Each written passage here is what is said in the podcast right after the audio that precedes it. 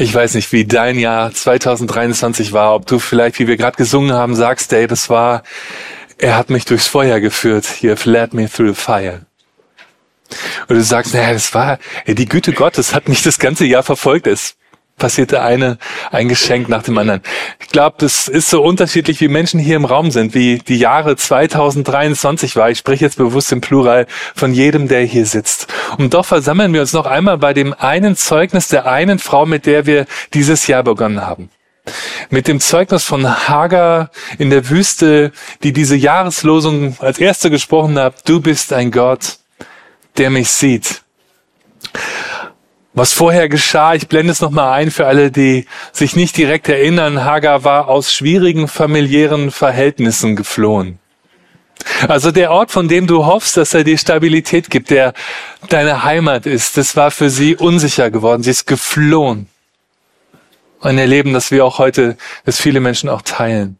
Und sie ist in die Wüste geflohen, ziemlich planlos.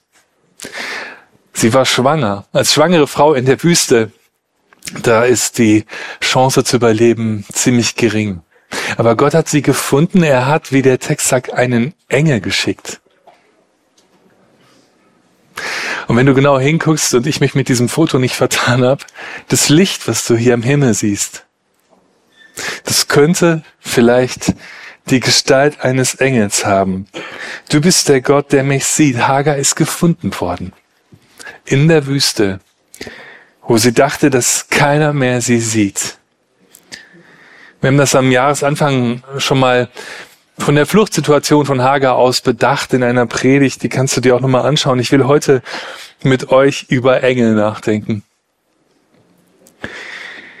Es wird gesagt, dass ein Engel Hagar in der Wüste gefunden hat. Und Hagar hat keinen Zweifel, dass er von Gott zu ihr kam und sie redet mit ihm, als würde Gott selbst mit ihr reden. Ein Engel, wie sah er aus? Ist nicht beschrieben. Wie war seine Stimme? Ist nicht beschrieben. I love your voice, haben wir gerade gesungen. Hat sie die Stimme wiedererkannt? Wir wissen es nicht. Zunächst ist wichtig, dass wir die biblischen Berichte von den Engeln unterscheiden von so Figuren mit Flügeln, die wir ab und zu finden. Ich habe euch eine abgebildet, die ist, glaube ich, aus Ton. Oh, die gibt's auch aus Wachs oder aus Plastik. Es gibt überall so kleine Figuren mit Flügeln. Die Legende sagt, dass es in der Deutschen Demokratischen Republik dafür einen Begriff gab, Jahresendfigur mit Flügeln oder Jahresendflügelfigur, wenn du möchtest, weil man ja vermeiden wollte, dass christliche Sprache irgendwie zu stark das Volk beeinflusst, hat man sich in einer Kommission überlegt, wie können wir die denn nennen? Jahresendfigur mit Flügeln. Also davon gibt es ziemlich viele, die, die findest du auch auf T-Shirts, an Armbändern, an Ketten, als Emojis. Also diese Figuren, die findest du überall, aber das sind keine Engel. Die Engel, von denen die Bibel berichtet, sind lebendig. Sie sind Grenzgänger zwischen den Welten, zwischen der unsichtbaren Welt und unserer Welt. Boten Gottes. Wenn du ihnen begegnen würdest, dann würdest du nicht auf die Idee kommen, sie in ein Regal zu stellen oder in deinen Vorgarten. Die Bibel berichtet, dass die Menschen erschrecken in dem Moment, wo Engel ihnen begegnen. Der Dichter Rainer Maria Rilke hat einmal geschrieben, ein jeder Engel ist schrecklich. Engel sind also alles andere als harmlos oder niedlich. Sie kommen aus einer uns unsichtbaren Welt zu uns, sind weder mit Geld noch Waffen noch mit sonst irgendwelchen Systemen zu kontrollieren. Engel sind schrecklich, mächtig. Deshalb zieht es sich durch die biblischen Engelsberichte, dass die Menschen, denen die Engel begegnen, sich erschrecken. Maria erschrak über den Engel, der mit ihr sprach. Die Hirten auf den Feldern erschraken, als ihnen der Engel erschien. Im Text steht, sie fürchteten sich sehr. Die Frauen am Grab, die sehen zwei Männer in leuchtenden Gewändern und der Text sagt, die Frauen blickten zu Boden, sie fürchteten sich. Und auch der Verfasser der Offenbarung berichtet, dass er einen Engel sah und als er ihn sah, fiel er selbst wie tot zu Boden, weil er so erschrak. Aber dann spürte er die Hand dieses Engels auf seiner Schulter und er sprach, fürchte dich nicht. Es fällt auf, dass Hagar in der Wüste sich nicht erschreckt oder dass dies jedenfalls nicht berichtet ist. Was genau hat sie da gesehen? Was hat sie gehört? Hat sie die Stimme irgendwie erkannt? War sie laut wie eine Posaune oder zart wie ein Windhauch? Wir wissen es nicht. Es wäre für mich heute Abend einfacher, über diese Figuren mit Flügeln zu sprechen, die man sich ins Regal stellt, als über Engel zu sprechen, weil sie sind irgendwie unbeschreiblich, unnahbar, ungreifbar. Und doch berichten Menschen, dass sie da sind. Sie tauchen in unserer Welt auf. Und sie sind nicht im eigenen Auftrag da, sondern sind immer im Auftrag eines Größeren da, im Auftrag Gottes. Und nur deswegen sind die Engel auch heilig. Weil sie Gottes Boten sind und weil Gott heilig ist. Sie selber sind seine Boten und hören auf seine Stimme. Sie gehören zu seinem Thron, wie die Bibel einmal sagt, und sind seine Gesandten. Damit sind sie auch Teil einer anderen Dimension, Grenzgänger zwischen zwei Welten. Und manchmal sprechen sie zu uns. Wir werden ihre Existenz nie beweisen können, sonst wären sie keine Engel. Menschen erleben etwas und finden Worte dafür, und mancher sagt, da war ein Engel bei mir. Klaus Westermann, im 20. Jahrhundert Professor für Altes Testament in Heidelberg, ganz in der Nähe, hat vor vielen Jahren ein kleines Buch geschrieben mit dem vielsagenden Titel Gottes Engel brauchen keine Flügel. Er beginnt sein Buch so, würden Sie mich fragen, ob ich schon mal einen Engel gesehen habe, wäre meine Antwort nicht befriedigend. Aber wenn Sie mich fragen würden, ob ich schon mal einen Boten Gottes gesehen habe, dann wäre meine Antwort ein klares Ja. Gottes Engel brauchen keine Flügel. Sie treten auf, sie tauchen auf, in ihrer Gestalt wandelbar. Und jeder Versuch, das Wesen und die Eigenschaften zu kategorisieren und zu, zu definieren, wird scheitern, weil sich Gott in seinem Wirken nicht in die Boxen unserer Gedanken stecken lässt. Er hat unterschiedliche Engel. Im Hebräer 1, Vers 7 heißt es, Gott macht seine Engel zu Stürmen und seine Diener zu flammendem Feuer. Wie sollte man etwas mit den Kategorien unserer Physik beschreiben, was Gott so schafft, wie er will? Engel kannst du also weder messen noch beweisen, auch nicht abschließend definieren, aber erleben, manchmal. Es findet sich deshalb in der Bibel auch keine für unsere Maßstäbe stimmige Engellehre. Daran ist die Bibel nicht interessiert. Aber es wird immer wieder berichtet, dass Menschen Engeln begegnet sind. Adam und Eva. Abraham und Sarah. Hagar. Mose, Josef, Josua, Jesaja, Daniel, Elisabeth, Zacharias, Maria, Maria und Josef, Maria aus Magdala, Johannes, Jakobus, Petrus, auch die elf Jünger und auch der Verfasser Johannes der Offenbarung. Immer wieder begegnen Menschen Engeln. Auffällig übrigens, dass in der Nähe Jesu besonders viele Engel begegnen. Vor seiner Geburt, bei seiner Geburt, bei seiner Versuchung in der Wüste, bei seinem Kampf im Garten Gethsemane, im Zusammenhang seines Sterbens und auch am Grab nach seinem Sterben und wieder bei seiner Auferstehung und wieder bei seiner Himmelfahrt. Es ist beinahe eine Aufgeregtheit der Engel zu spüren, wenn es um Jesus geht. Sie treten immer wieder auf, um uns zu sagen, seht doch, seht doch dieser Mensch, Jesus von Nazareth, er ist der Retter. In 1. Timotheus steht ein Geheimnis, das ziemlich rätselhaft ist. 1. Timotheus 3, Vers 16. Dort heißt es, in der Welt erschienen als schwacher Mensch, im Himmel in seiner Würde bestätigt. So wurde Christus den Engeln gezeigt und den Völkern der Erde verkündigt. Daher also die Aufgeregtheit der Engel, wenn es um Jesus Christus geht, weil sie ihn in seiner Herrlichkeit im Himmel gesehen haben und weil sie gar nicht anders können, als von ihm zu erzählen und uns die Wahrheit über Jesus zu sagen, sein Geheimnis. Er ist der Retter, der eingeborene Sohn Gottes. Immer wieder treten die Engel auf, um von diesem Geheimnis zu reden. Das ist ihr Gloria zu Weihnachten. Sie treten nicht für sich auf, wie schon gesagt haben, sondern im Auftrag Gottes. Sie weisen über sich hinaus auf einen anderen hin. Klaus Westermann schreibt einmal, wenn sie erscheinen, dann um ihren Auftrag auszuführen und wenn ihr Auftrag erledigt ist, dann verschwinden sie wieder. Das unterscheidet auch die biblischen Aussagen von esoterischen Aussagen über die Engel, weil nach biblischem Zeugnis die Engel keine mystischen Wesen mit einer eigenen Macht sind, sondern immer Gottes Beauftragte, die nichts tun als das, was er will, was Gott will.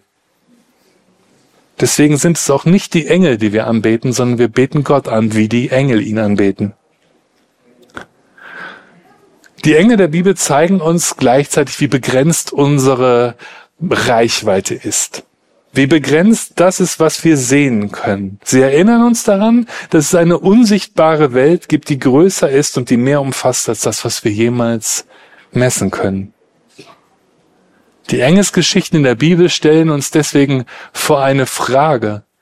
Nicht unbedingt vor die Frage, ob wir diese Geschichten glauben, sondern ich denke, die eigentliche Frage ist, bist du bereit und wach, Gottes Wirken in deinem Alltag zu entdecken? Gottes Boten begegnen vielfältig, manchmal im Traum, manchmal in einem Bild, das ein Mensch plötzlich sieht. Vielleicht auch in einem Menschen, obwohl der gar nichts davon weiß. Manchmal sind es auch unsere eigenen Gedanken. Entscheidend ist nicht die Erscheinungsart oder die Gestalt des Engels, sondern sein Auftrag. Es war in diesem Herbst, ich fahre auf der mittleren Spur und möchte, weil ich rechts abbiegen will, die Spur wechseln. Unser Sohn machte gerade Führerschein, also mache ich auch alles nach Vorschrift wieder. Ich, ich also ich, ich setze den Blinker, ich gucke in den Spiegel und dann der Schulterblick und ich denke, alles ist frei und will rüberziehen, aber aus irgendeinem Grund zögere ich, auf die rechte Spur zu ziehen. Und genau nach diesem Augenblick schaue ich wieder nach rechts und sehe, dass ein Radfahrer direkt neben mir ist. Und wenn ich nicht gezögert hätte, wäre ich direkt in ihn reingefahren. Also breche ich den Spurwechsel ab, halte das Lenkrad wieder gerade, habe mich ziemlich erschrocken und der Radfahrer schimpft ziemlich laut. Er hat sich auch erschrocken. Und ich denke, boah, bin ich froh, dass der schimpft. Denn ein schimpfender Radfahrer ist lebendig und ich, ich habe leise geflüstert, danke Gott, du bist ein Gott, der mich sieht. Wie würde ich heute hier stehen, wenn ich ihn angefahren hätte? Was hätte da alles passieren können? Für solche Erlebnisse gibt es immer eine alternative Erklärung. Aber der Glaube sucht tatsächlich nach Gottes Wirken im Alltag und deswegen danke Gott. Du bist ein Gott, der mich sieht. Klaus Westermann wieder, der Alttestamentler, der sich viel mit äh, Engeln beschäftigt hat, käme keine Engel mehr, dann ginge die Welt unter. Solange Gott die Erde trägt, schickt er seine Engel. Die Engel sind älter als alle Religionen und sie kommen auch zu Menschen, die von Religion gar nichts mehr wissen wollen. Es ereignet sich, dass Menschen es spüren, dass die Wirklichkeit Gottes nahe ist so nah, dass sie ganz gewiss sagen, ich weiß, dass Gott gerade hier war oder ein Engel. Und ich bin mir sicher, dass heute viele hier im Raum sind, die das auch erzählen könnten. Wenn wir mal das ganze Jahr nachdenken, was alles passiert ist. Und auch im Stream bei euch zu Hause.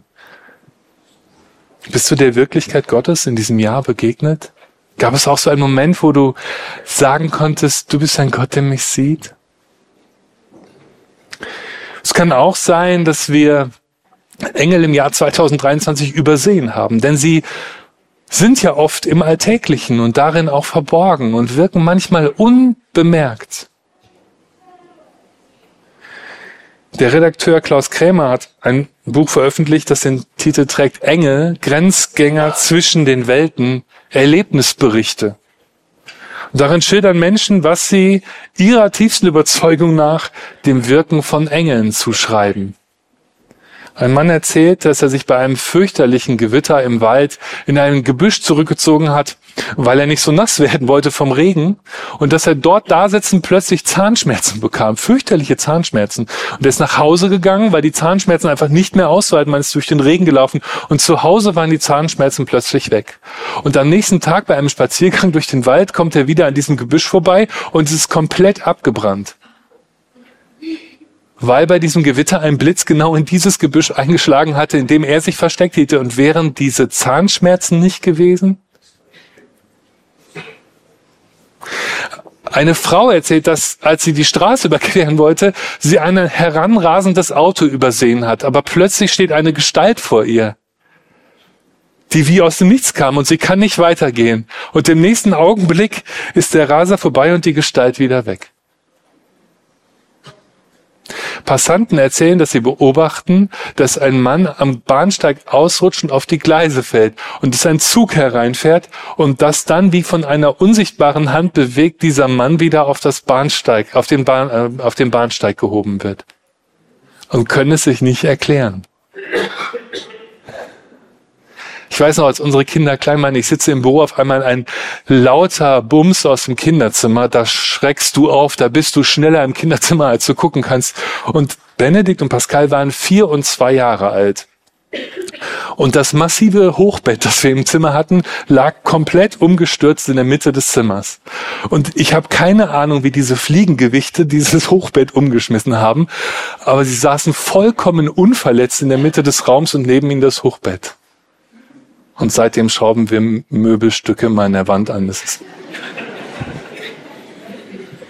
für, für alle diese Erlebnisse gäbe es alternative Erklärungen. Aber der Glaube sucht nach dem Wirken Gottes im Alltag. Und mit dieser Predigt möchte ich nochmal aufmerksam machen für das, was du erlebt hast im Jahr 2023. Und vielleicht bist du auch gleich so frei, etwas mit uns zu teilen, wenn wir hier das offene Mikro haben. Erlebnisberichte von Menschen, die sagen, mir ist da etwas begegnet, das konnte nur ein Engel sein. Nicht all unser Erleben führt zu einem Wunder. Auch davon will ich noch reden, damit wenn ich den Eindruck gewinne, das sind jetzt alles so Happy End Geschichten. Nicht all unser Erleben führt in das Wunder, das Hager erlebt, dass sie aus der Wüste gerettet wurde. Nicht immer erleben wir das himmlische Wunder, auf das wir gerade hoffen. Und vielleicht sagst du auch, ich habe einen Engel vermisst dieses Jahr. Ich habe auf ihn gewartet, aber er ist nicht gekommen. Nicht immer erleben wir das himmlische Wunder, auf das wir gerade hoffen. Und auch Hagar musste zurück in schwierige familiäre Verhältnisse. Aber sie ging mit dieser Erfahrung, mit dem Erleben und mit den Worten des Engels zurück in dieselbe Situation. Es gibt Menschen, die bezeugen, dass sich die äußeren Umstände nicht geändert haben, aber dass sie dennoch die Gegenwart Gottes spüren und dass sie sich getragen fühlen, obwohl außenrum alles so ist wie vorher. Geborgen trotz widriger Umstände. Und vielleicht kannst du dazu auch eine Geschichte erzählen, dass du erzählen kannst, dass es sich nichts verändert hat außenrum, aber in deinem Inneren hast du durch den Glauben gefühlt, dass jemand bei dir ist, dass Gott bei dir ist, dass er dich trägt. Ich möchte noch ein Beispiel bringen von Dietrich Bonhoeffer, der für mich eine sehr beeindruckende Biografie hat und ähm, der 1943 vom totalitären nationalsozialistischen System verhaftet wurde. Er hatte sich gerade zuvor mit Maria von Wedemeyer verlobt aber er hat sie schließlich nie wieder in Freiheit gesehen. Die beiden waren verlobt und Bonhoeffer war die ganze Zeit inhaftiert. Es gab nur kurze Besuche im Gefängnis und einen Briefwechsel von den Jahren 1943 bis 1945. Ich habe euch das Buch mal mitgebracht. Das heißt Brautbriefe, Zelle 92. Zwei Jahre verlobt und nur Briefe und einige wenige Besuche in der Zelle. Und die Briefe sind aufbewahrt und du kannst wirklich dich an diesen Ort begeben. Ich habe das Buch gelesen, hat mich sehr berührt. Brautbriefe Zelle 92, Dietrich Bonhoeffer Maria von Wedemeyer. Und am 19.12.1944 schrieb Dietrich Bonhoeffer aus der Haft in der Prinz-Albrecht-Straße in Berlin seinen Weihnachtsbrief an seine Verlobte Maria. Darin schreibt er unter anderem, je stiller es um mich geworden ist, desto deutlicher habe ich die Verbindung zu euch gespürt. Es ist, als ob die Seele in der Einsamkeit Organe ausbildet, die wir im Alltag kaum kennen. So habe ich mich noch keinen Augenblick allein und verlassen gefühlt. Du und die Eltern, ihr alle, die Freunde, die Schüler im Feld, ihr seid mir immer ganz gegenwärtig. Eure Gebete, eure guten Gedanken, Bibelworte, längst vergangene Gespräche, Musikstücke, Bücher bekommen Leben und Wirklichkeit wie nie zuvor. Und dann schreibt er aus der Zelle, es ist ein großes, unsichtbares Reich, in dem man lebt und an dessen Realität man keinen Zweifel hat. Wenn es im alten Kinderlied von den Engeln heißt, zwei, die mich decken, zwei, die mich wecken, so ist diese Bewahrung am Abend und am Morgen durch gute, unsichtbare Mächte etwas, was wir Erwachsenen heute nicht weniger brauchen als die Kinder. Die Engel waren bei ihm. Und er fügte diesem Brief einige Verse bei, die wir gleich singen werden. Und im Refrain verwendet er die guten Mächte, von denen er schreibt, synonym mit Gott. Sein Leben und seine Biografie zeigen, dass wir manchmal auch vergeblich auf das himmlische Eingreifen, das Wunder warten und doch geborgen sein können im Glauben, im Wissen, umgeben zu sein von den guten Mächten Gottes.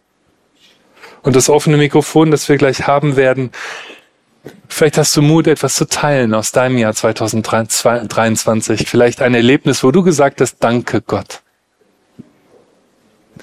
Oder ein Erlebnis, wo du gesagt hast, du bist der Gott, der mich sieht.